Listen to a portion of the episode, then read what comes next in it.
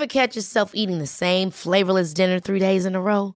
Dreaming of something better? Well, HelloFresh is your guilt-free dream come true, baby. It's me, Kiki Palmer. Let's wake up those taste buds with hot, juicy pecan-crusted chicken or garlic butter shrimp scampi. Mm. Hello Fresh. Stop dreaming of all the delicious possibilities and dig in at HelloFresh.com. Let's get this dinner party started. Hiring for your small business? If you're not looking for professionals on LinkedIn, you're looking in the wrong place. That's like looking for your car keys in a fish tank.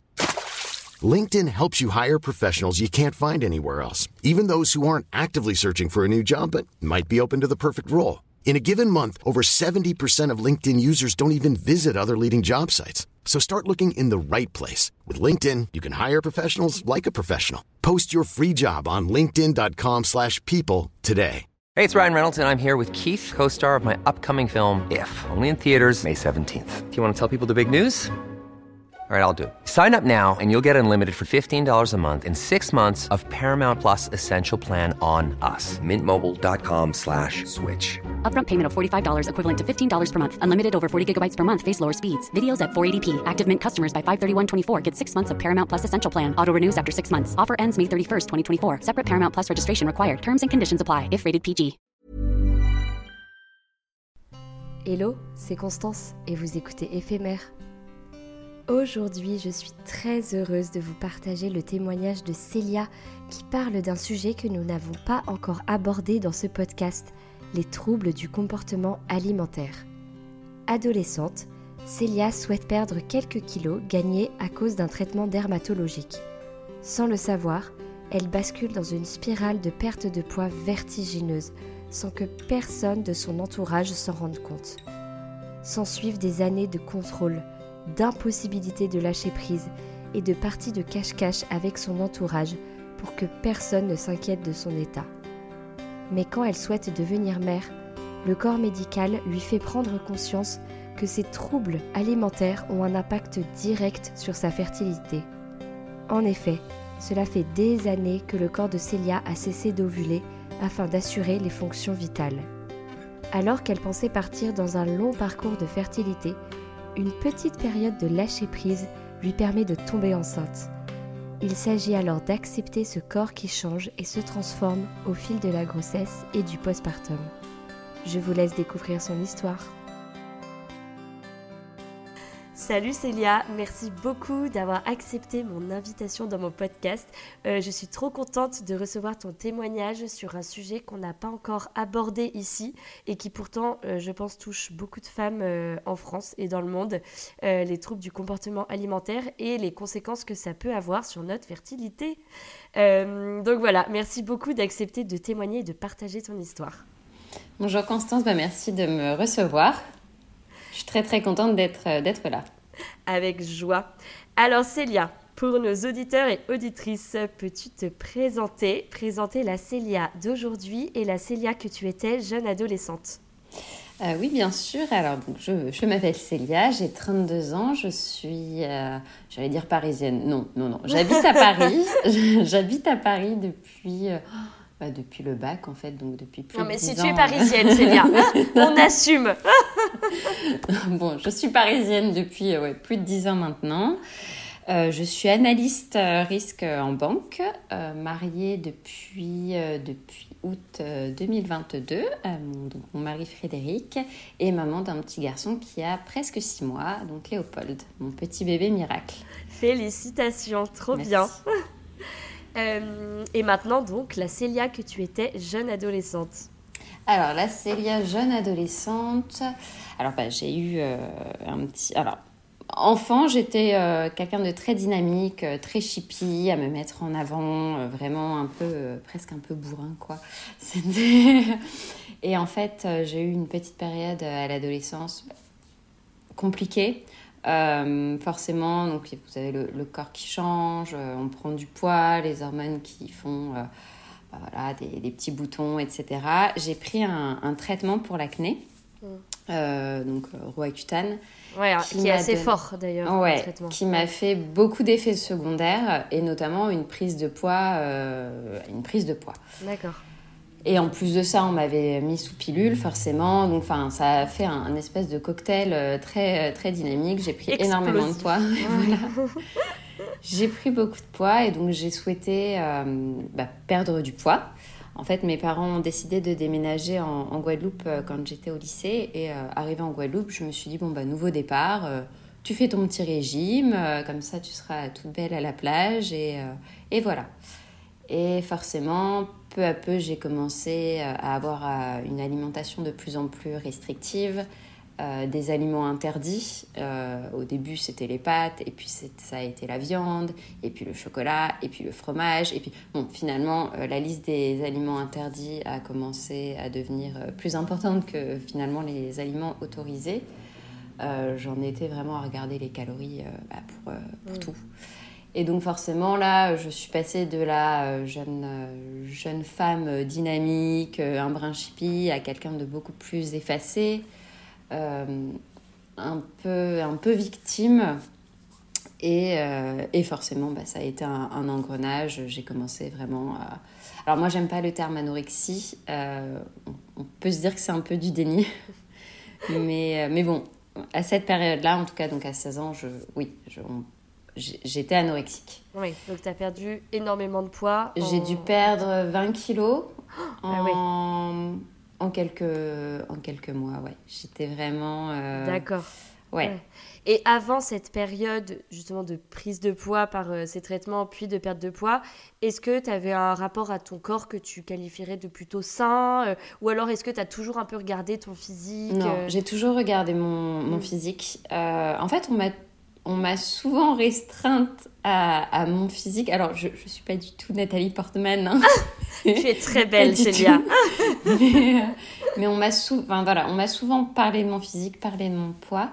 Et je me souviens quand j'étais en primaire, donc j'étais vraiment toute petite, euh, je devais faire des vaccins et euh, j'avais demandé à, à, mon docteur est-ce que est-ce qu'on euh, on pourrait euh, calculer mon IMC Je connaissais déjà l'IMC, donc je ne sais même pas d'où je. Ah oui, ouais. Comment, comment je savais ça Et je lui avais demandé s'il y avait euh, possibilité d'avoir des pilules pour maigrir.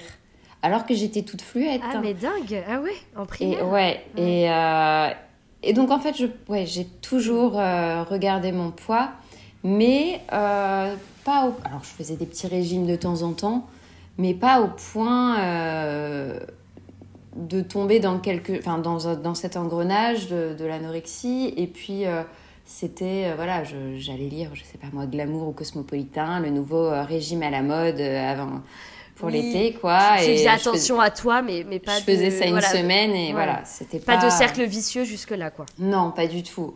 Et j'avais quand même un, rapport sain à la nourriture. Ouais, ouais, ouais. Donc, à 16 ans, donc tu deviens anorexique, je me permets de prendre ce terme puisque tu l'as utilisé pour cette période-là. Euh, qu'est-ce que ça a engendré? Donc tu me disais que au niveau du, du comportement et de ta personnalité, en fait, tu avais changé. Euh, tu es devenue plus, plus effacée, plus discrète. Peut-être que tu, tu contrôlais un peu plus aussi ta vie ou... Alors j'étais totalement dans le contrôle d'une façon générale. De toute façon, même encore maintenant, je suis mm. quelqu'un... Enfin, je suis, je suis, toujours dans le, dans, dans, le contrôle, très organisé. Et là, c'était vraiment... Euh, donc J'organisais euh, mes repas, j'étais dans le contrôle, mais même euh, dans la vie de tous les jours, euh, dans... je suis devenue très très scolaire. il fallait toujours que j'excelle partout. Évidemment, je faisais du sport à, outrance. Du sport à outrance et en même temps, vu, que je mangeais pas beaucoup, finalement, j'avais pas des, les meilleures performances. C'était pas. Voilà. C'était pas top, mais. Oui, donc voilà, j'étais vraiment totalement dans le contrôle, très effacée. Euh, bah, évidemment, je me suis pas fait beaucoup d'amis arrivés en Guadeloupe parce qu'en fait, euh, le midi, euh, je voulais pas déjeuner. je prétextais, en plus c'était le lycée, donc en fait je, prétextais, ah bah il y a le bac, il y a les oraux bientôt, donc je vais plutôt aller à la bibliothèque. Mm. Comme ça au moins on voyait pas que je, je mangeais pas. Et c'est comme ça, je pense, que j'ai un peu, entre guillemets, trompé les, tromper mon entourage. Mm. Au début, les gens ne euh, se sont pas rendus compte qu'il y avait un problème. Ils se sont dit, bon, bah, elle est studieuse, euh, c'est bien. Mm. Et tes parents euh, ont pas remarqué cette perte de poids immense en quelques mois? Bah, Déjà, on félicite toujours quelqu'un qui perd du poids. Ça, c'est vrai. Au, début. Donc, moi, j'avais des kilos à. Enfin, j'avais des kilos à perdre, j'avais pris du poids à cause de Roaccutane. Donc mes parents me soutenaient, ils m'ont jamais dit ah, il faut que tu perdes du poids. non, mais ils étaient contents pour toi que, mais que voilà, tu au début, c'est ça. poids d'avant. Ouais. Au début, tout était normal en fait. Et c'est peu à peu où là, oui, ils ont été alertés par, le, par l'infirmière scolaire. Mm. Et, et, on a compris qu'il y avait un souci. D'accord. Euh, et dans ce, à 16 ans, on commence euh, justement, euh, tout le monde se regarde, le regard de l'autre est hyper important. c'est le temps des copains, les, les, les hormones aussi. Est-ce que toi, tu t'as mis une barrière justement avec toutes ces premières expériences d'amoureux, de, de, de peut-être de sexualité ou enfin est-ce que tu penses que ça a mis un frein ou pas non pas du tout et c'est ça qui moi, en tout cas, à cette période, m'a fait mal, c'est de me rendre compte que j'avais plus de succès euh, alors que je faisais 40 kilos tout mouillé que euh, quand j'avais 10 euh, kilos de trop. Enfin, ah oui, de trop. J'aime pas parler comme ça, mais, mais oui, en fait, en plus, je vivais en Guadeloupe, on est constamment en maillot de bain, on est constamment regardé. Alors oui, on me disait non, t'es trop maigre, il faut que tu manges un peu, mais en tout cas jusqu'à un certain stade, on m'a félicité. Et tu voyais que le regard des, des, hommes était en fait attiré par euh, ce, Alors, passer un, certain, passer un certain stade, non. Mhm. Mais au début, en tout cas, oui. Mais au début, oui. Et donc, moi, je, bah, je me disais, bon, bah, tant mieux, finalement. ça t'a conforté, en fait, dans, ce cercle. On me disait, ah, bah, non, mais il faut vraiment... Euh, faut que tu fasses un book. Euh, alors que moi, j'étais juste ah terrorisée, quoi. Je, je, voulais essayer de remanger. Et en fait, les gens me, me félicitaient, me, voilà, on me proposait de faire des books, euh, des photos. Euh. Donc ça m'a pas aidé. Euh, au contraire, parce que je me suis dit, bon, bah ok, je, je voilà, je, je suis comme ça qu'il faut être. C'est comme ça, c'est bien. Et, et j'ai continué à avoir du succès en est, alors que oui, j'étais très maigre. J'avais plus de succès que quand j'avais voilà, 10 kilos de, de trop Ok, en tout cas de plus. Voilà, c'est ça. J'aime pas dire de trop. Oui, mais je euh, comprends par rapport à ta norme, euh, mm, mm. de ton ancienne norme, entre guillemets. Euh, est-ce que ces troubles du comportement alimentaire ont eu un impact dans les années qui ont suivi? Est-ce que tu as été hospitalisée? Est-ce que tu as eu des suivis? Alors, j'ai moi, ma famille ne s'y connaissait pas du tout en troubles alimentaires. C'était pas quelque chose dont on parlait. Euh, d'ailleurs, tant les troubles alimentaires, mais même que les troubles du comportement, la dépression, c'est dans mon milieu en tout cas, on n'en parlait pas du tout. Donc mes parents sont tombés des nues et ont pas su quoi faire. Je leur en veux pas. Euh, je me dis que ça doit être très très difficile en fait euh, mm. quand on a son enfant. On comprend pas. On comprend pas parce que personne ne peut comprendre que que tu pleures parce que on te on t'oblige à manger une tomate. c'est pas normal. Mm. Surtout en France où la gastronomie c'est bah, c'est hyper important. C'est hyper important, c'est un plaisir. Donc on ne comprend pas que quelqu'un euh, euh, refuse voilà, de, de, manger ne serait-ce que des crudités. Et euh, donc il y a eu, au début en tout cas, c'était compliqué. J'ai pas été hospitalisée. en revanche, voilà, il on avait un petit programme, on pesait assez régulièrement pour voir si j'avais une bonne prise de poids. J'avais l'infirmière scolaire euh, qui, euh, bah, qui était tout de même là pour moi. Et euh, j'ai réussi à reprendre du poids, mais en me stabilisant dans, dans ma norme. Ouais. Donc c'était encore trop maigre, mais c'était peut-être mieux qu'avant. C'était acceptable pour le regard des gens. Et c'est ça qui a été, qui a été un peu, un peu pervers, c'est que passé un certain stade, les gens du coup se, euh, me regardaient moins, euh, enfin ils faisaient moins attention à, mon poids parce que je me stabilisais dans quelque chose de raisonnable. Mais en fait, pour moi, c'était un contrôle permanent. Mm. Et en fait, de anorexique, je suis passée à de l'anorexie boulimie mm. euh, pour toujours rester dans ce poids que moi je jugeais idéal. Et puis, j'ai rencontré mon petit ami de l'époque qui au début m'a aidé parce que forcément vous tombez amoureux. Donc euh, bah, on prend un peu de poids, on va au restaurant, on est... Sauf que ça a été une relation qui a été euh, euh, assez destructrice pour moi et donc ça a occasionné énormément de crises de boulimie. Et donc là, j'ai- je suis passée d'anorexique à finalement boulimique. Ouais. Donc là, tu mangeais, mais tu te faisais vomir immédiatement après pour ne pas prendre ça. de poids, c'est ça? C'est ça. Et là, ça a été vraiment. euh, bah, c'était un enfer. Ouais. C'était un, un enfer, c'était douloureux, euh, c'était très fatigant. Et personne ne s'en est rendu compte. Personne ne le savait. Ma famille ne s'en est absolument pas aperçue parce qu'en fait, on bah, on se rend pas compte quand, quand quelqu'un euh, se, se fait vomir. Et puis toi, tu, tu, tu cachais bien, j'imagine. Enfin, je Ouais. sais que ouais, les personnes avec des troubles du comportement alimentaire sont, On trouve sont très fortes euh, pour tout ouais, ouais. cacher. Ouais. D'accord. Bah, je pense qu'en fait, t'étais pas prête à reprendre du poids à ce moment-là. Ah, et, du tout. Et ce qui a fait que le, ouais, le fait d'aller au resto, etc., c'était trop pour toi? Bah, c'était trop pour moi en fait. C'était et puis enfin oui c'était c'était beaucoup trop pour moi. C'est j'y allais mais en fait euh, juste après euh, je trouvais une parade euh, Ouais. et Pour t'absenter quelques minutes. c'est ça. D'accord. Euh, Et ensuite j'ai eu une- un, un petit moment de repos quand bah, donc on s'est séparés donc ça a été vraiment une une rupture. Enfin ça a été très salvateur. Et donc j'ai cru m'en être sortie de mes 22 à mes 25 ans. euh, j'ai plus de troubles, j'ai pris du poids, j'ai eu euh, mes règles naturellement. mhm. Mais à 25 ans, j'ai perdu du poids de façon... euh, sans le vouloir. En fait, j'ai repris mes études, je courais vraiment après le temps. J'avais euh, un, un petit job étudiant en plus de mes études, j'étais tout le temps à la bibliothèque. En fait, j'ai fondu sans le...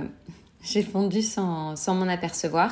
Et la rebelote, euh, je me suis à nouveau mis dans un moment de, bah, de, de contrôle, en fait. Il Ouais, fallait tu as repris fasse- l'engrenage en fait, t'as Voilà. mis le petit doigt et, et C'est ça. dedans. Donc là, c'était beaucoup. Enfin, je je faisais pas un poids alarmant pour les gens. En tout cas, oui, pareil, ils ont mis du temps à se rendre compte. Ah là, il y a un souci. Mais euh, je, je faisais tout pour euh, pour rester à ce poids. euh, donc c'était un contrôle permanent. Je trouvais toujours des parades dès qu'on me dès qu'on me proposait. Bah voilà, un resto, un apéro dînatoire. euh, C'était pas possible. Un buffet, c'est vraiment. euh, c'est c'est pas une invitation, quoi. C'est c'est pas un cadeau. Euh, donc voilà, je, je trouvais toujours, toujours des excuses. Et là, euh, les gens ont commencé à se dire mince, il y a, euh, voilà, il y, a, y a un- il y a un problème. Oui, parce que finalement, euh, c'était. Alors évidemment, le poids était problématique, mais j'ai l'impression que tu décris plus cette envie de contrôle permanent. En fait, c'était ça le cœur du sujet euh, pour toi au niveau de l'alimentation. Oui, c'est ça. Bah, de toute façon, quand on a euh, des troubles alimentaires, on est, on est tout le temps dans, dans du contrôle. On contrôle euh, bah, sa, sa non-prise de poids, on contrôle euh, le, le sport qu'on fait, le nombre de pas qu'on fait, le, les calories. Enfin, c'est vraiment toujours tout- un, un contrôle, Mm. surtout. Et pourtant, euh, tu m'as dit que du coup, tu étais replongée à 25 ans. Et pourtant, à 22 ans, tu as commencé à fréquenter, euh, je crois, l'homme Ah qui oui. deviendra ton mari. C'est ça. Euh, comment tu, tu as fait dans cette relation pour concilier bah, justement le, le fait d'être amoureuse, de, de sortir, j'imagine, avec lui quand même, et en même temps ce besoin de contrôle permanent? Alors, j'ai totalement occulté. Il y a des choses qu'on occulte Je me en fait. souviens pas. De mes 22 à 25 ans, je, évidemment, je regardais toujours mon poids. Mais euh, à cette période, j'avais quand même un lâcher-prise. Mm. J'étais beaucoup plus, beaucoup plus heureuse. Euh, le fait aussi bah, d'avoir rompu euh, avec, avec mon ex, ça m'avait ça m'avait fait prendre conscience que j'en avais assez des, des troubles alimentaires. Et en fait, il avait eu euh, des paroles très très dures par rapport à mes troubles alimentaires. Donc quand, j'ai, quand on a stoppé cette relation, je me suis dit, euh, bon allez, on se, on se reprend. Euh, être avec quelqu'un qui a des troubles alimentaires, c'est pas, c'est pas attractif. C'est, c'est énergivore. Donc si j'ai envie euh, de me faire des amis, si j'ai envie d'être avec quelqu'un, eh ben, il, faut, il, faut, il faut que j'essaye de prendre sur moi. Ah, Donc, de mes super lucide, bravo. On m'a pas vraiment laissé le choix. Là, t'as été confrontée à la réalité tout de suite. Mais de mes 22 à 25 ans, euh, je- voilà, j'ai lâché prise. Mm. Et, euh, et étrangement, je faisais quand même un poids qui m'allait euh, très bien. Donc je pense que le lâcher prise a été aussi euh, facilité. Ouais. Et donc à 25 ans, je repère du poids. Et donc forcément, je, bah, j'aime bien. J'aime bien. Je, à nouveau, on me félicite au début. Euh, ah, pour on te cette... félicitait pour cette perte de poids alors que Ouais. t'étais déjà toute maigre J'étais pas toute maigre. Disons qu'avant ça, je faisais du 36 et je suis passée au 34. Ah oui, enfin 36 déjà. euh, Et le femme, 34, ouais. c'était, c'était glorifié. Enfin, Ouais. Moi, en tout cas, j'ai Oui, le toujours 34, c'est le taille mannequin quoi. C'est ça. Donc là, à nouveau, euh, bah, des compliments. Est-ce que tu veux faire un book? C'est toujours, toujours les mêmes choses. hein. T'as une carrière, Célia, là, il faut la prendre. Mais ouais, non, ça ça m'a jamais euh, trop intéressée. Mais, euh, et donc voilà, je, je suis à nouveau repartie dans cet engrenage. Euh, En plus, j'adore le sport. Donc là, je faisais du sport, mais à outrance.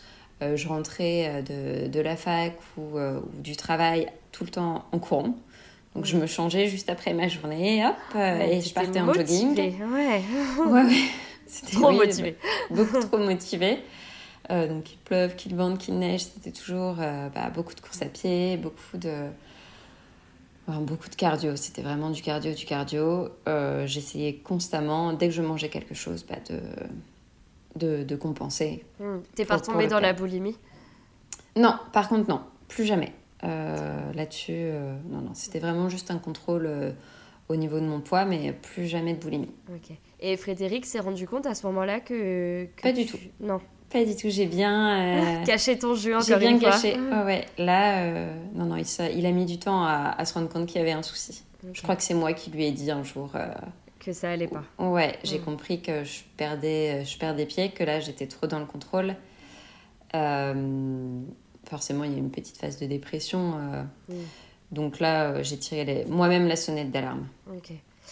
Euh, est-ce que tu savais, euh, j'imagine, parce qu'on va en parler, mais est-ce que tu savais que euh, euh, cette anorexie pouvait entraîner des difficultés de fertilité justement pour avoir des enfants? Est-ce que c'était un sujet qui t'angoissait?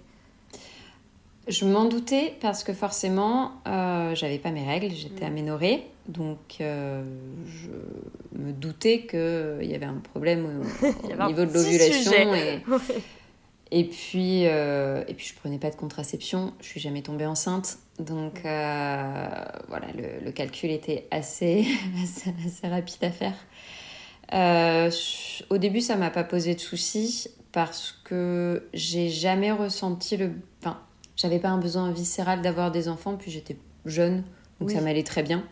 C'était plutôt cool hein, de pas Plutôt avoir ces pratique. règles. Ouais, carrément. Voilà. Et au fur et à mesure que les années ont passé, je... d'autant que j'ai fréquenté des personnes qui n'ont pas pu avoir d'enfants et pour qui ça a été une euh, vraie souffrance, euh, j'ai commencé à me dire, toujours sans ressentir ce besoin viscéral d'être maman, euh, qu'il fallait consulter. Parce que, bah, parce que j'avais peur de, de passer à côté de quelque chose. Donc j'ai consulté, je, je me suis fait suivre à la pitié salpêtrière. Et effectivement, donc on m'a indiqué que j'avais le syndrome des ovaires polykystiques et euh, que j'étais aménorrhée en plus parce que je faisais trop de sport, j'étais trop maigre, qu'il fallait lâcher prise. En fait, ton corps est, est bien fait. Il se dit, ah non, non, euh, elle, oh, elle, elle va pas supporter une grossesse, donc hop, on bloque tout. Mm. Exactement, ouais. J'ai entendu, enfin j'avais lu que le corps euh, répond seulement aux besoins vitaux. C'est ça. Parce qu'il n'y a pas assez d'énergie et du coup, bah, le premier truc qui saute, Mais c'est ça. c'est la reproduction. Et puis les médecins me, me l'ont dit. Un jour, j'ai un médecin. euh, euh, par contre, ça a toujours été avec de la bienveillance, même si les paroles étaient dures, mais euh, qui m'avait dit il faudra pas euh, frapper à notre porte à 35 ans parce qu'il sera trop tard. Hmm. Donc, En effet, dur, mais peut-être il voulait Dur, faire un petit électrochoc. voilà. Ouais. c'était pas. Ça, ça- enfin, je, je lui en veux pas du tout. C'était pas dit méchamment. Euh, fallait le dire en fait, c'est vrai. Si, si vous voulez des enfants, il faut pas s'y prendre trop tard euh, quand, on, quand on sait qu'on a des soucis. Oui, c'est sûr, de fertilité. Ta relation avec euh, Frédéric continue. À quel moment Déjà, est-ce que lui voulait être papa? Parce que toi, apparemment, tu savais pas trop, c'était pas forcément un but dans ta vie. Lui, c'était pareil. Lui, c'était pareil. il, on il- sait il pas. m'a suivi, il m'a suivi. Il savait qu'il voulait des enfants. Ouais. Par contre, euh, à cet instant-là, euh, en fait, c'était euh, on, on veut des enfants plus tard. Voilà. D'accord. mais dans, un futur, dans un futur, on sait, on sait qu'on veut être parents. Ok. Mais on est très bien dans notre petite vie, on aime nos, petites sorties, on aime faire du sport, on, voilà. D'accord. On n'avait pas ce projet là maintenant tout de suite. Ouais. Et est-ce que lui, ça le peut-être pas angoissait, mais est-ce que voilà, il y avait un sujet quand même avec le fait que tu étais complètement aménorée Est-ce qu'il s'est pas dit, bon, bah peut-être que ça se trouve, euh, je serai jamais papa parce que bah il y a, y a, trop de soucis de santé Non, euh, je pense déjà, je, je pense qu'il était un peu euh, loin de ces histoires d'aménorrhée, il se rendait pas C'est quoi des règles? Et puis, non, c'est vrai qu'on en avait parlé. Moi, je m'étais dit que, déjà, on se disait peut-être l'adoption. Et en fait, tant sauf si c'est un besoin viscéral, mais, mais si c'est pas un besoin viscéral, je m'étais toujours dit, tant que je ne sais pas ce que ça fait que d'être maman, je perds rien. Hmm. Je ne sais pas comment l'expliquer. Aujourd'hui, aujourd'hui, je, pour, pour, moi, pas forcément mon, fils, c'est toute ma vie. Euh, je me rends compte à quel point c'est un bonheur qui est incroyable et je suis très très heureuse de ne pas, de, de pas être passée à côté de ça. Hmm. Mais il y a un an, un an et demi, je ne savais pas ce que ça faisait. Donc en fait, je m'étais dit, bon, bah, si je peux pas avoir d'enfant, ce sera très difficile, mais au pire, on n'aura pas d'enfant. Mm. Et lui, je crois qu'il se disait la même chose. Il se disait, au pire, on sera tous les deux, on voyagera, on, aura, on fera plein de vacances, voilà. Et, et je pense qu'on s'était dit ça. Et au fond, nous, on se disait aussi que de toute façon, on en aurait, que par un mois, enfin, oui, ça, on se ferait aider, voilà. Mm. Donc. Euh, ok. Euh, à quel moment euh, vous prenez la décision quand même euh, vraiment d'essayer à avoir des enfants? Après notre mariage. Donc il m'a, demandé en mariage à Noël en 2021. Donc mhm. on s'est marié le 6 août 2022. Et euh, bah, juste après, euh, enfin en fait, pendant notre voyage de noces, hein, le classique. La classique. classique, on s'est dit, allez, maintenant on y va, tout en sachant que moi, les médecins m'avaient dit, euh, vous allez avoir du mal, donc mm. on se donne six mois, un an, et, et dans un an, revenez, et si, si vous n'êtes pas enceinte, et ben, on, on, vous aidera. Tout en sachant qu'en fait, moi, je prenais pas la pilule, donc finalement, j'ai rien fait de plus que ce que je faisais déjà pas eu. Euh, c'est vrai qu'il n'y a pas eu de gros changements là. on, a, on, a, voilà, on a mis un petit plan d'action en route.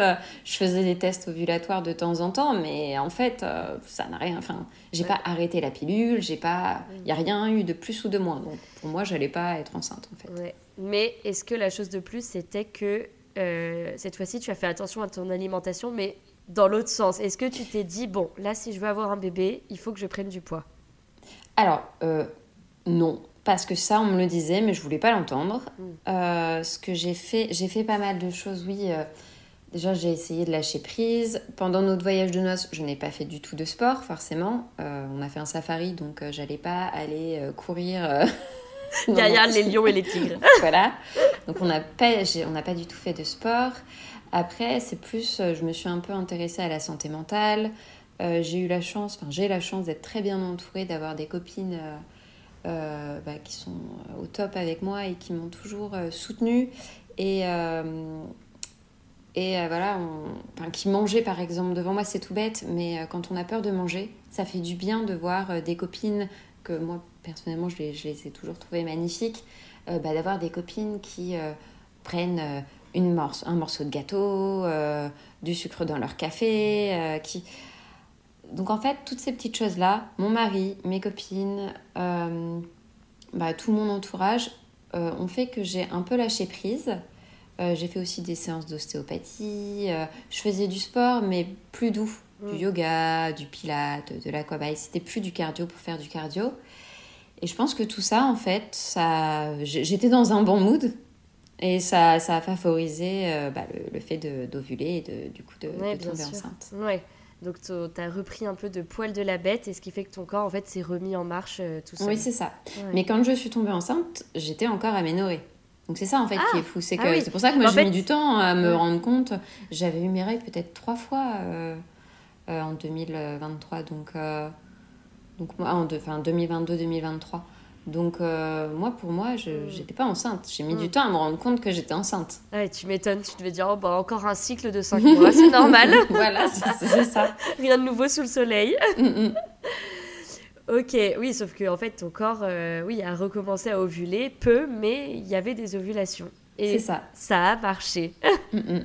Sur les trois ovulations de l'année, tu as réussi quand Tout- même. tout- totalement. C'est ça. Euh, donc, comment apprends-tu que tu es enceinte euh, Au bout de combien de temps Alors, euh je l'ai appris, pas, enfin, pas non plus trop longtemps, je crois que j'ai appris que j'étais enceinte au bout d'un mois et demi. En fait, je faisais tout le temps des tests euh, d'ovulation. Ah bah oui, bien sûr. Et, euh, et pendant une semaine, dix jours, le test était tout le temps positif. Donc je me dis, mince, euh, il y a peut-être un souci, c'est c'est C'est bizarre. une longue ovulation cette affaire. Et je fais un test de grossesse un matin, je vois qu'il est positif. Je me dis, bon, bizarre. Donc je tape sur Google en bonne hypochondriaque que je suis. Euh, Donc toi, faux tu vois un test de positif. Donc toi, tu vois un test de grossesse positif, Enfin, tu te dis ah bizarre. Ah, sous- Enfin, non, je me dis, il y a un souci. Oui. Et donc là, je lis que euh, un kyste sur un ovaire peut, euh, peut rendre le test positif. Et tu etc. croyais pas du tout. Pas du tout. Et en plus, moi, j'avais pris rendez-vous à la pitié salpêtrière parce que j'avais toujours pas mes règles.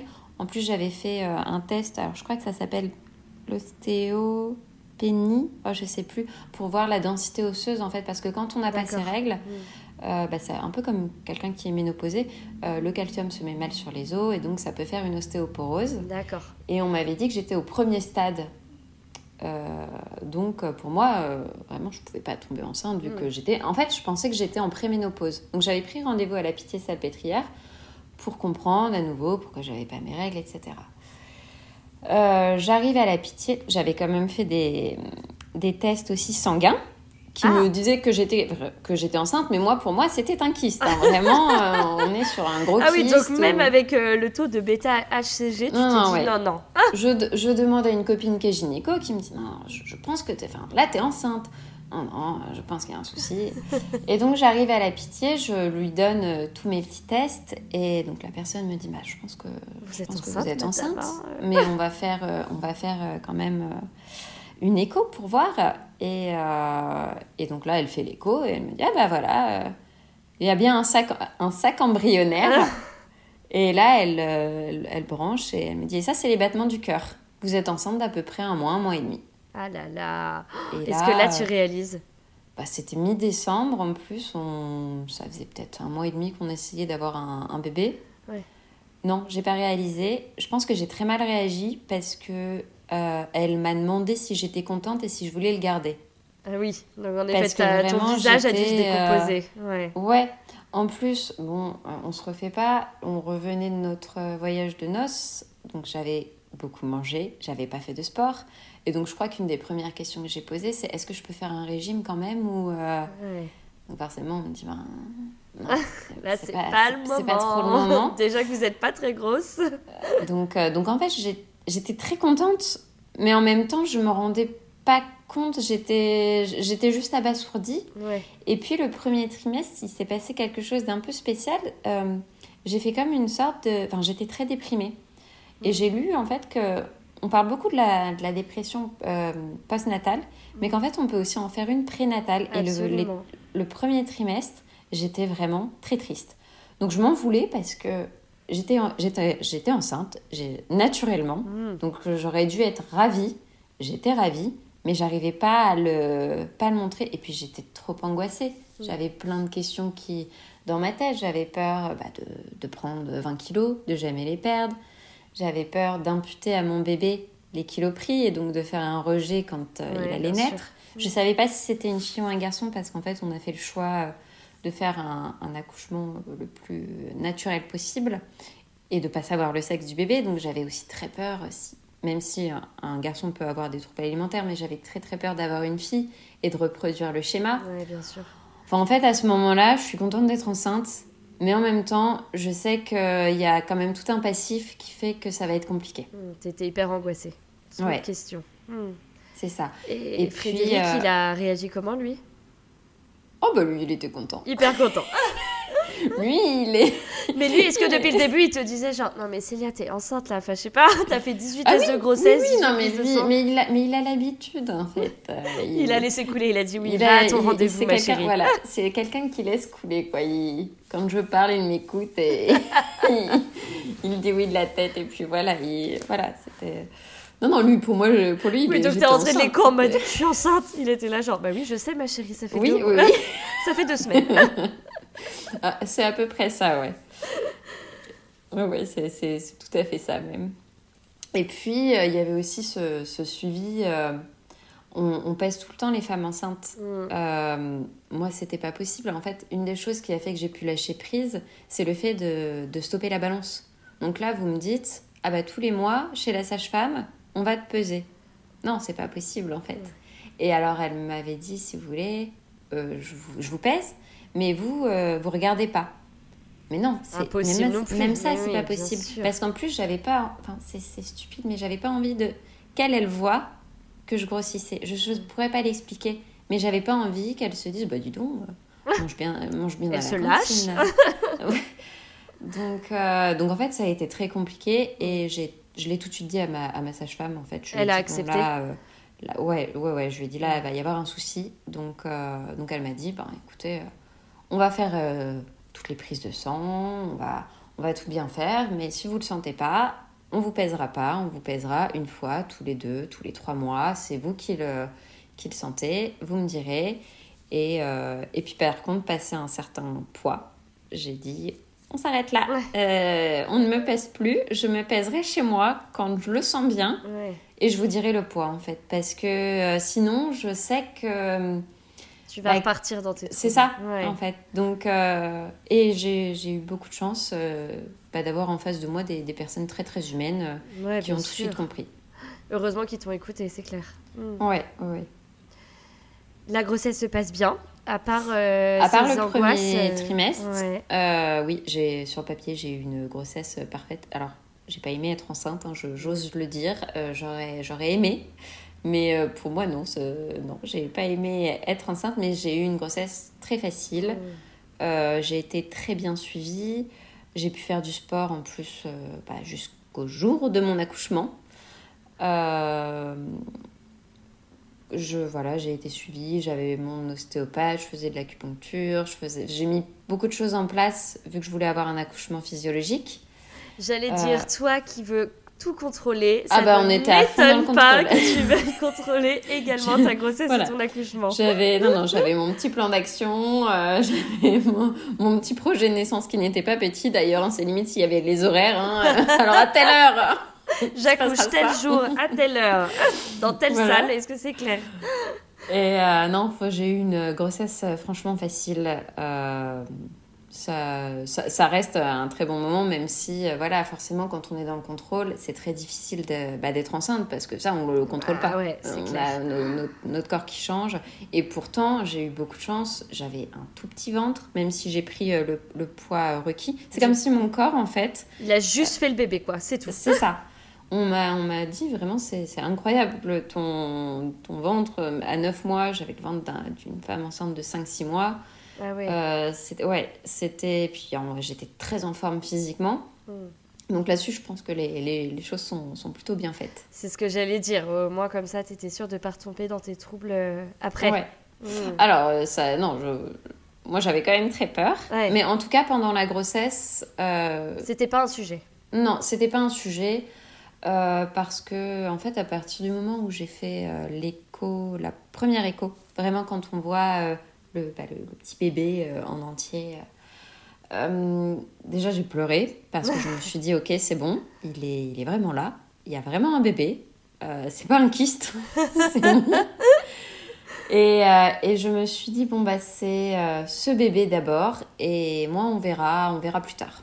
Ok. Donc là, t'as réussi à te concentrer sur le bébé et pas sur ton corps. C'est ça. Mm.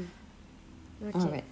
Alors, qu'est-ce qu'il y avait dans ta liste euh, de. Pas ta liste de naissance, dans ton projet de naissance? Dans mon projet de naissance, alors j'ai accouché au, au Bluet.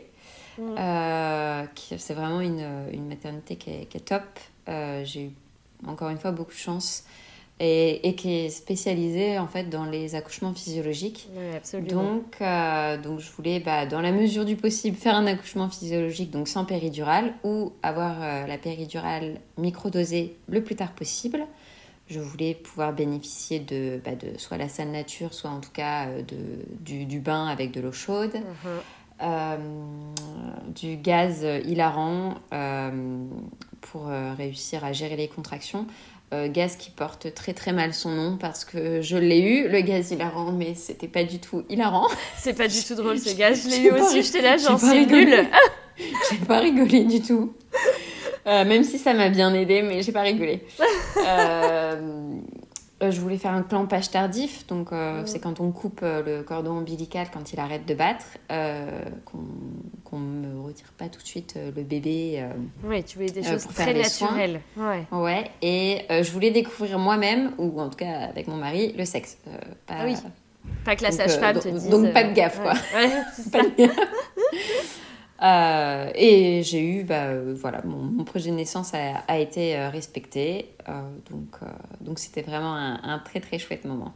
Ok, donc tu as accouché au bluet, ouais. Au bluet, sans péridurale.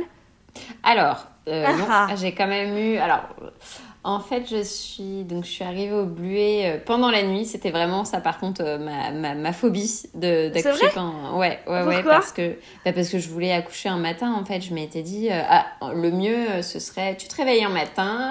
9h du mat, hop, petit déj. Après une grosse grasse mat.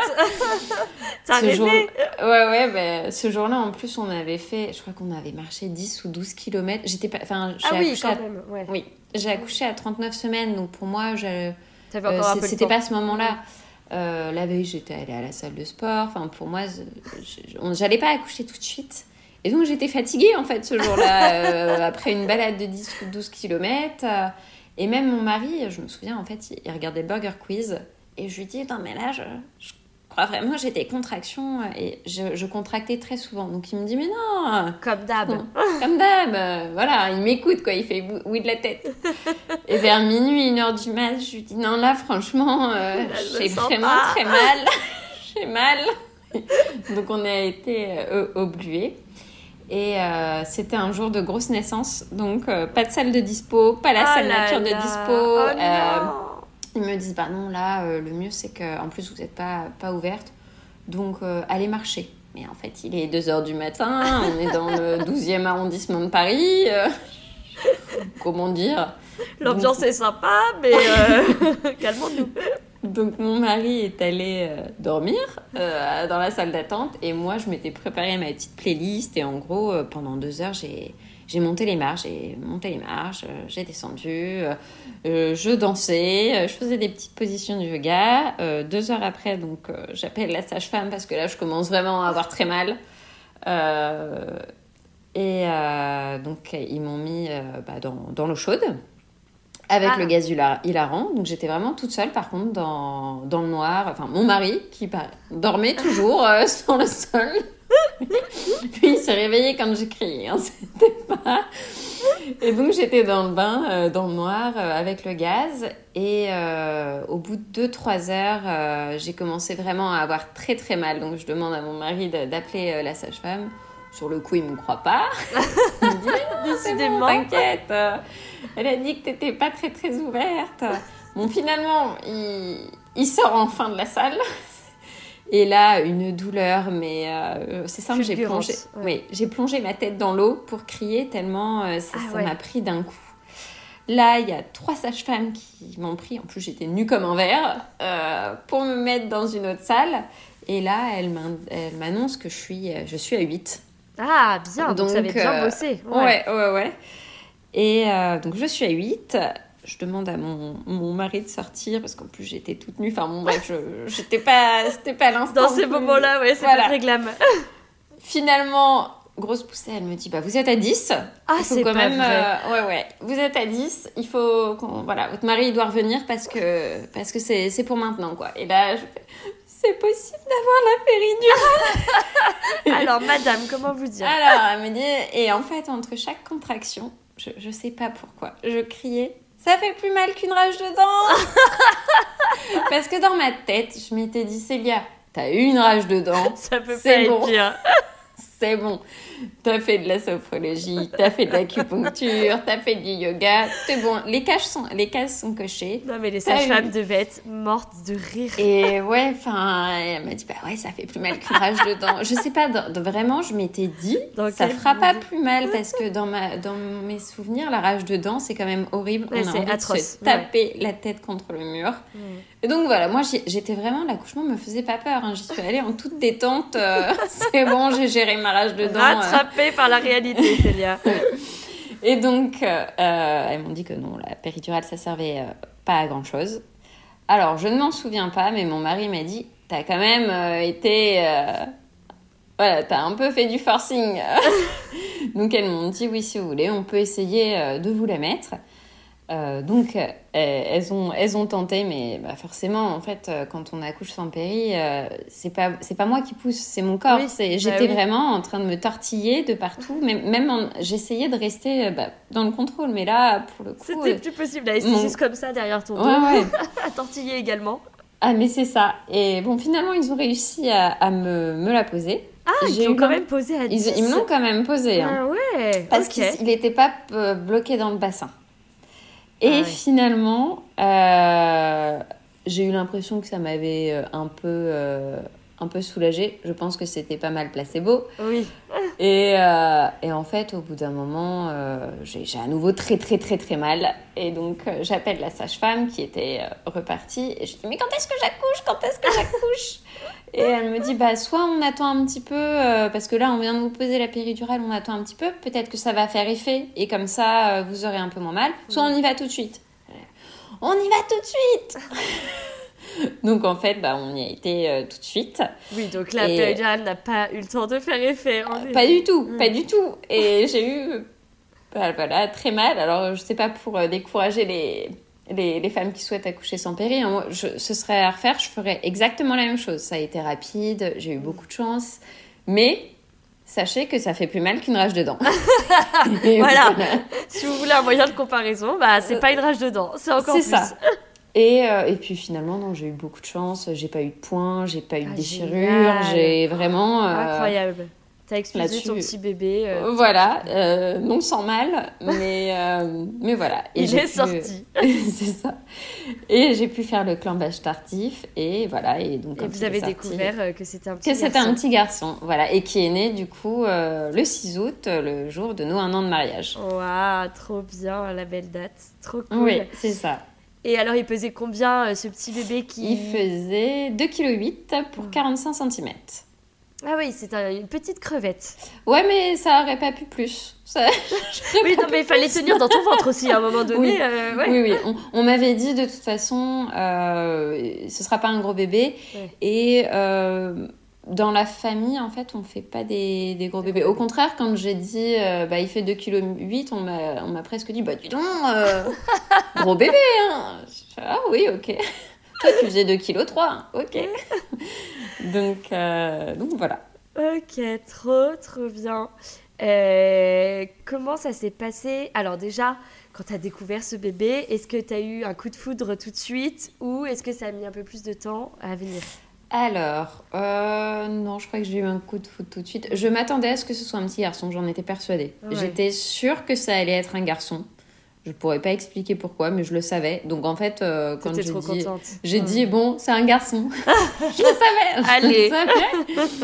mais non, j'étais trop trop contente euh, et j'ai compris en fait euh, pas mal de choses parce que moi, bah, comme je l'ai dit, je l'ai dit à plusieurs reprises, c'était pas un besoin viscéral d'être mm. maman et j'ai longtemps eu un discours un peu dur sur les parents. Ouais, euh, comme beaucoup, je pense, tant quand mes collègues, ouais, ça va. Quand mes collègues me parlaient de leurs enfants, euh, j'étais là, ouais, bon. Euh, déjà, j'appelais les bébés les tétards. Il va bien ton oh, tétard. Ça, ça va, c'est mignon. Donc, non, et en fait, oui, j'ai tout compris, finalement. Je, tu comprends pourquoi on montre des photos à tout le monde, C'est ça. regarde, regarde comme elle est mignonne. Et, au début, j'ai eu un peu de mal.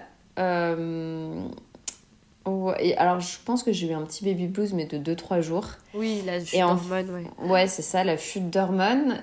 mais en fait, alors dans mon malheur, Léopold euh, s'est fait hospitaliser à trois semaines. On a cru qu'il avait une méningite. Bon, Ah, finalement, ah. c'était pas la méningite. Mais Heureusement. il faut, ouais. Mais il faut savoir que quand un bébé euh, euh, a de la fièvre, Mm. à moins de trois mois, on lui fait vraiment le check-up complet, euh, Ouais, c'est ponction tout de suite lombaire. Ouais, ouais. Et en fait, euh, ce moment qui a été horrible, qui était euh, bah, vraiment très très difficile, où en fait, euh, en plus, on m'a annoncé méningite, j'ai tapé voilà, hypochondriaque, j'ai tapé ça sur Google. Le truc à pas faire. C'est ça. En plus, il m'avait dit ne faites pas ça, mais je l'ai fait quand même. Euh, et là, en fait, j'ai eu tellement, tellement peur pour mon bébé que ça m'a vraiment révélée en tant que maman. Ouais. Il y a vraiment eu un avant et un après hospitalisation. C'est-à-dire que les trois premières semaines étaient quand même un peu difficiles, même si mon allaitement s'est mis en place très facilement. Tout était, enfin, tout, tout a été assez facile. Mais moi, j'avais du mal parce que bah, forcément, vous passez de, bah, de- voilà, de femme à maman. Puis c'était un inconnu encore. C'est ça. Et en fait, ap- après l'hospitalisation, euh, même les moments difficiles, euh, étaient- j'étais juste contente de les vivre. Donc j'ai totalement relativisé et, et ça a été vraiment beaucoup plus facile. Et à partir des trois semaines, ça a été, euh, ça va être stéréotype, mais que du bonheur, vraiment euh, que, que du bonheur. Mais parce qu'en fait, bien. euh, Mais c'est bien d'avoir ce genre de témoignage aussi. parce que voilà, j'étais juste, euh, bah voilà, il pleure beaucoup, bah c'est pas grave, c'est pas grave, il pleure, il est en bonne santé, c'est il est ça. là. Il est vivant, tout va bien. C'est ça. Et en fait, je pense que lui, le fait d'avoir peut-être une maman qui était un peu plus, un peu plus cool, un peu moins angoissée, bah ça a fait que c'est devenu euh, un, Un bébé, bébé mais cool. hyper facile quoi. Il a fait ses nuits euh, hyper rapidement, Ah, il a bien. mangé hyper rapidement. Enfin, tout s'est beaucoup trop bien, euh, bien goupillé finalement. Calme-toi, il n'a que 6 mois, un peu plus. C'est vrai. C'est ce que je me, c'est ce que je disais ce matin ne à crie une pas amie. Trop vite. C'est ça, c'est ça. C'est vrai que cette nuit, il nous a réveillés quand même à 2h du mat. Donc, euh, donc finalement, je mens un peu sur les nuits. non, je rigole. euh, profite. Il faut pas, euh, pense pas qu'il va y avoir des régressions. euh, Il y en aura pas. Euh, et question importante euh, te concernant, comment tu as accepté ce corps de postpartum qui n'est pas évident à accepter, qu'on ait eu un passif de troubles alimentaires ou pas euh, Souvent, le postpartum, c'est une période vraiment très difficile dans sa vision Ouais. de son corps. Alors, bah, on se refait pas. À la maternité, j'ai tout de suite demandé quand est-ce que j'aurais pu mon ventre. Ouais. Et en plus, elle m'a répondu euh, par contre, vous avez déjà plus de ventre en fait. Ouais. Et c'est vrai que quand on a fait euh, le bain avec les autres mamans, elles avaient tout encore un, un ventre. euh, bah, Oui, comme de c'est normal en fait. Quoi. Ouais, ouais, Et euh, c'est- oui. vrai que le mien était quand même euh, bah, euh, Plat. très plat. Mais euh, moi, je trouvais qu'il n'était pas, pas plat. Donc, on se refait pas. hein. J'avais déjà mon, mon Ton programme sportif. Voilà. Euh, j'ai repris le sport très rapidement. Euh, je crois qu'au bout de deux semaines, j'étais déjà euh, sur mon vélo. Ah ouais. Euh, j'ai fait les séances, j'ai tout fait pour faire mes séances d'éducation du périnée et abdominal rapidement. ouais Et en fait, j'ai eu de la chance, c'est que elle m'a dit, bah, le périnée, en fait, vous avez besoin de, que de 400 séances et vous pouvez tout de suite reprendre le- la course à pied. Ah ouais, t'avais ah un ouais. périnée super tonique. Ouais. Et oui, bah oui, oui, oui, c'est ce qui a fait euh, très mal pendant oui, faut l'accouchement. pas. Ouais, un périnée hypertonique pour l'accouchement, c'est pas Ça ouf. fait très mal. Il veut Mais- pas se détendre. Ouais, ouais. Et il n'était pas détendu, non. Et, euh, et puis la rééducation abdominale, en fait, elle m'a dit, il n'y a pas besoin.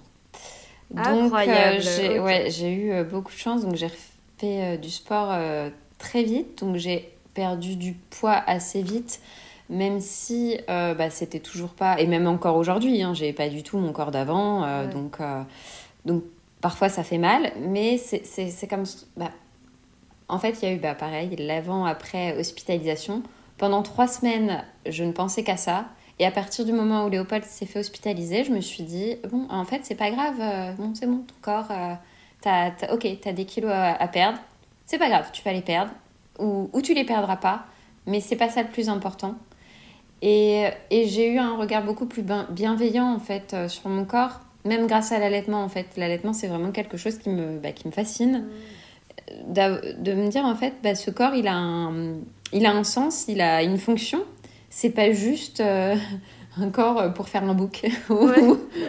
C'est bon il a vraiment euh, une utilité. Ouais. et donc euh, voilà sois bienveillante. Euh, ton corps il a mis 32, 39 semaines à faire euh, ton petit bébé et ben donne-lui 39 semaines pour, pour récupérer et sois contente parce que bah voilà, c'est pas tout le monde qui peut reprendre la course à pied à 5 semaines, c'est pas tout le monde.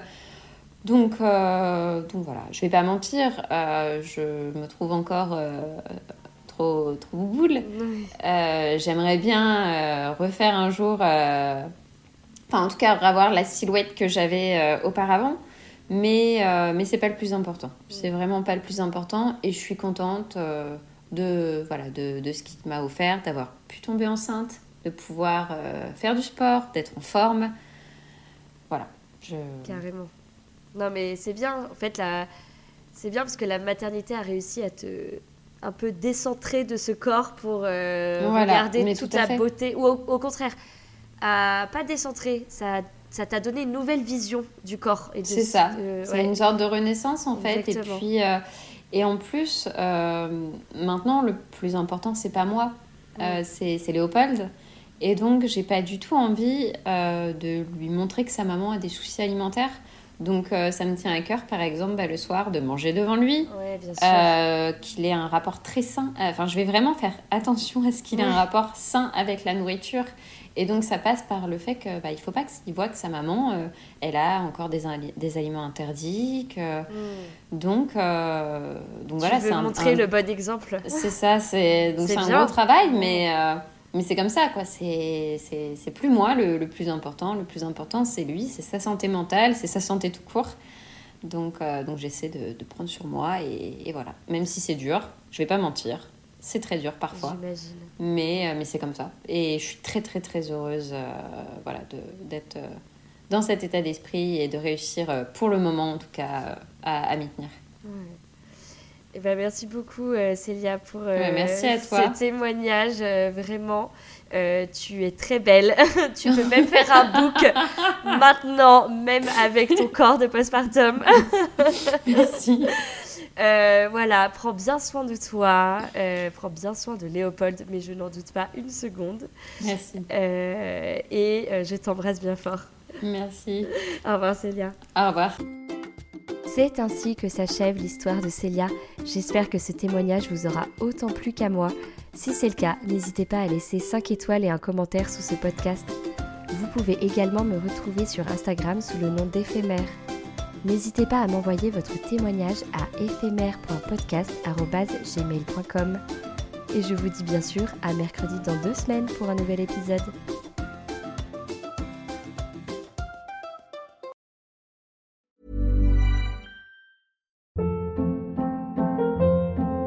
Hold up. What was that? Boring. No flavor. That was as bad as those leftovers you ate all week. Kiki Palmer here, and it's time to say hello to something fresh and guilt-free. Hello Fresh. Jazz up dinner with pecan-crusted chicken or garlic butter shrimp scampi. Now that's music to my mouth. Hello Fresh. Let's get this dinner party started. Discover all the delicious possibilities at hellofresh.com. Mom deserves the best, and there's no better place to shop for Mother's Day than Whole Foods Market. They're your destination for unbeatable savings, from premium gifts to show-stopping flowers and irresistible desserts. Start by saving 33% with Prime on all body care and candles. Then get a 15-stem bunch of tulips for just $9.99 each with Prime. Round out Mom's menu with festive rosé, irresistible berry chantilly cake, and more special treats. Come celebrate Mother's Day at Whole Foods Market. Hi, I'm Daniel, founder of Pretty Litter. Cats and cat owners deserve better than any old fashioned litter. That's why I teamed up with scientists and veterinarians to create Pretty Litter. Its innovative crystal formula has superior odor control and weighs up to 80% less than clay litter. Pretty Litter even monitors health by changing colors to help detect early signs of potential illness. It's the world's smartest kitty litter. Go to prettylitter.com and use code ACAST for 20% off your first order and a free cat toy. Terms and conditions apply. See site for details.